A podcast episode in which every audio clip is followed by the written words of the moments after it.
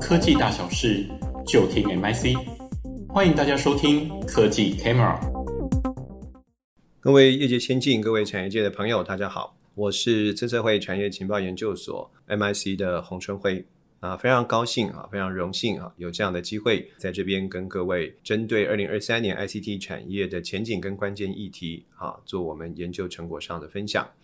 那我们都知道，在过去这一段时间，那么全球的经济状况、产业状况啊，出现比较明显的反转的迹象。当然，这些经济景气的反转哈，也开始影响到我们的产业。产业的景气影响到我们产业的发展，所以在今天，我想我们搜集了我们许多研究团队在不同领域上面的观察。那针对我们在产业的前景，以及在未来产业发展过程中，我们看见的几个重要的关键议题，包含短中长期的关键议题，那提出来跟各位做进一步的说明。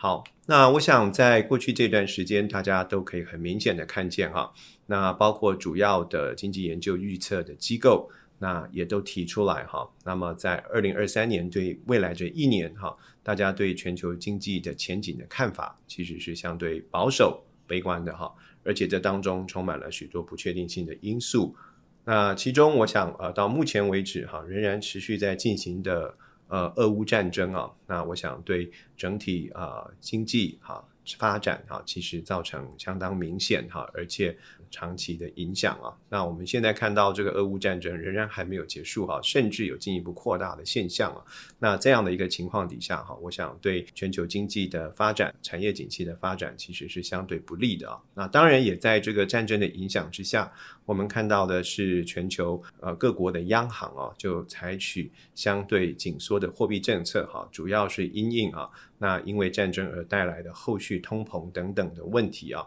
那我们现在也看到哈，许多的国家采取升息哈这样子的对应的措施啊。那另外一个对啊经济前景发展相对不利哈，或是啊造成更大不确定的这些因素哈，也是中国大陆经济成长的速度啊，很明显的在过去这段时间呈现放缓的现象啊。那么这样子的一些啊不确定性因素的。影响之下，哈，那我们看到，哈，在二零二三年，哈，经济发展的前景，哈，成长的前景，哈，是相对保守的。那台湾非常依赖，哈，那个出口导向的国家，哈，所以呢，我们的产业的景气，哈，同样的也会受到全球经济这个。状况趋缓的一个影响哈，导致于说我们的产业哈，其实在这段时间哈，也要预备来因应哈整个景气下滑的一个现象。好，所以呢，这也带动了我们在谈的最后一个议题啊，是市场啊，企业在面对这个高度市场变化。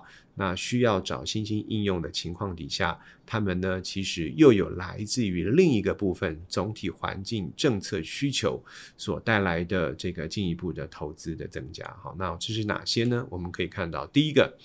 我们看到的就是这个生产据点的分散了。那我们可以看到说，整个资通讯业者在过去这一段时间，哈，从最早美中对抗开始。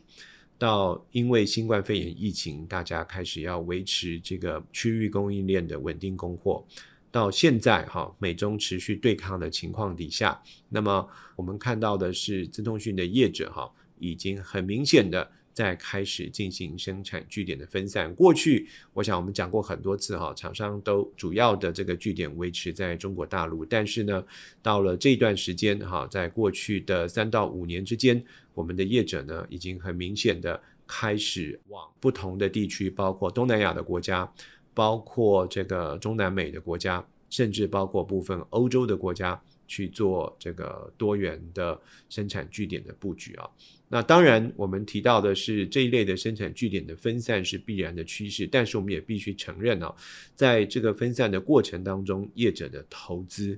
业者所投入的资源。其实是进一步的成长的哈，那当然在呃景气好的时候，在过去两年景气好的时候哈，那这样子的这个投资还是 affordable，还是可以承担的哈。但是在呃未来因应这个景气下滑的阶段啊，那我们如何持续的在这个投资的这些事项上面哈维持稳定啊，那也不对我们的营运带来太大规模的冲击影响哈负担。我想这个可能会是我们的厂商在呃未来这一段时间哈，那大家同步必须去思考的一些重点啊。那我想这边啊也提供给各位参考哈。那除了终端的这个组装的产品线之外哈。原本哈，其实不太需要移动的是上游的半导体厂商啊，但是呢，因为这个地缘政治的影响哈，再加上各国哈仍然把半导体当成是他们的国家战略哈，国家的策略，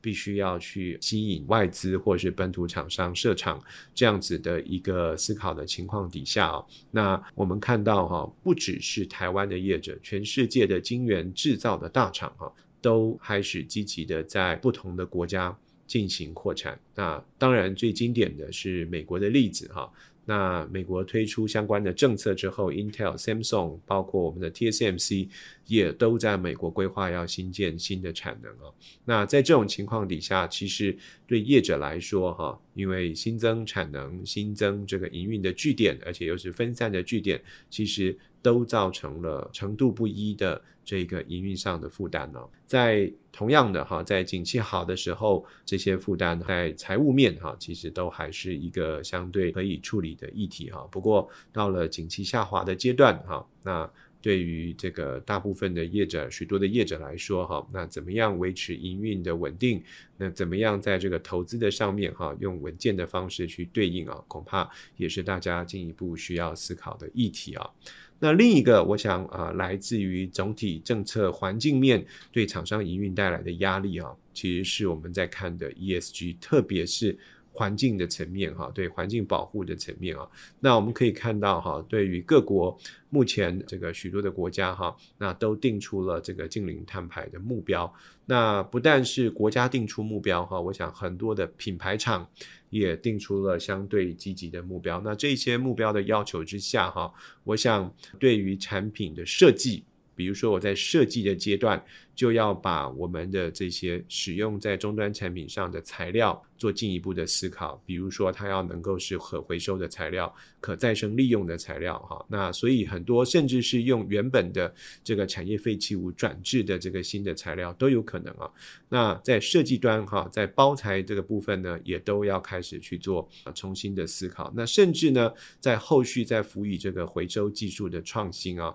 那去达成。这个循环经济的要求哈，那当当然更不用讲这个，我们这边提的是从设计跟回收来阴影哈，可更不用讲，我们看到的是。整个在包括像云端服务大厂哈，那他们在整个运作的过程当中就开始去思考如何去打造低碳的运算平台。所以从能源的配置，从这个资料中心的设计新建到后续的营运管理上面，其实都要运用这一个呃低碳相关的技术哈。所以我们从前面终端产品的设计制造。到云端服务大厂，在这个资料中心的建置，其实我们可以看见，这个 ESG 这个对环境保护的需求影响的，已经不是只是单一的面向哈，它是从整个业者哈，尤其是 ICT 业者，从产品的设计、制造、回收、利用到整个产品制造的过程当中哈，所所有的这些呃生产条件、生产的设备，恐怕都要重新去做思考，重新去做进一步的升级跟规划哈。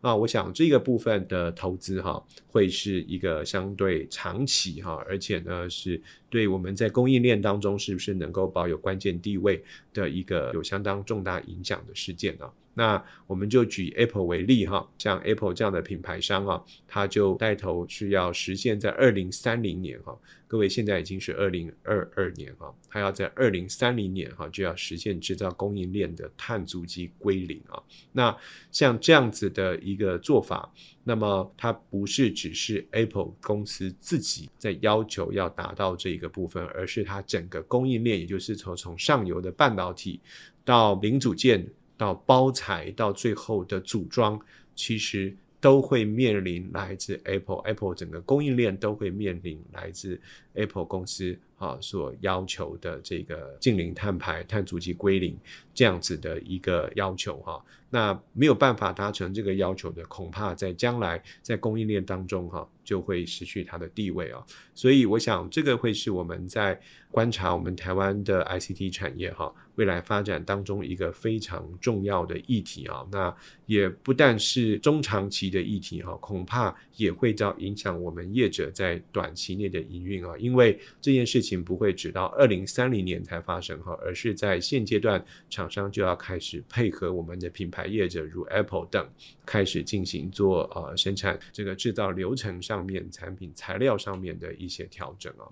所以啊，我们可以看到说。在未来哈，我们的企业面临了非常大幅度的外在环境的变动啊。刚刚提到哈，有来自短期的景气层面的问题，有来自于中长期各国政策所带来的这个新兴的需求，要找新的这个市场应用，要找新的成长动力。同时呢，又面临了来自于地缘政治导致生产据点的分散，因为近零碳排导致产品的设计、生产、包材到后续的回收都。有许多新的做法哈，那我想对业者来讲，面对这么大的环境变动跟经营压力哈，那必须要能够更有快速因应变化的能力哈。那我们谈的是组织的韧性啊，那我们看到的是我们的业者哈，必须要能够啊积极的哈，在这段时间，当我们景气不好的时候啊，建议大家更可以思考，那怎么在这段时间。试着去导入数位工具哈，试着在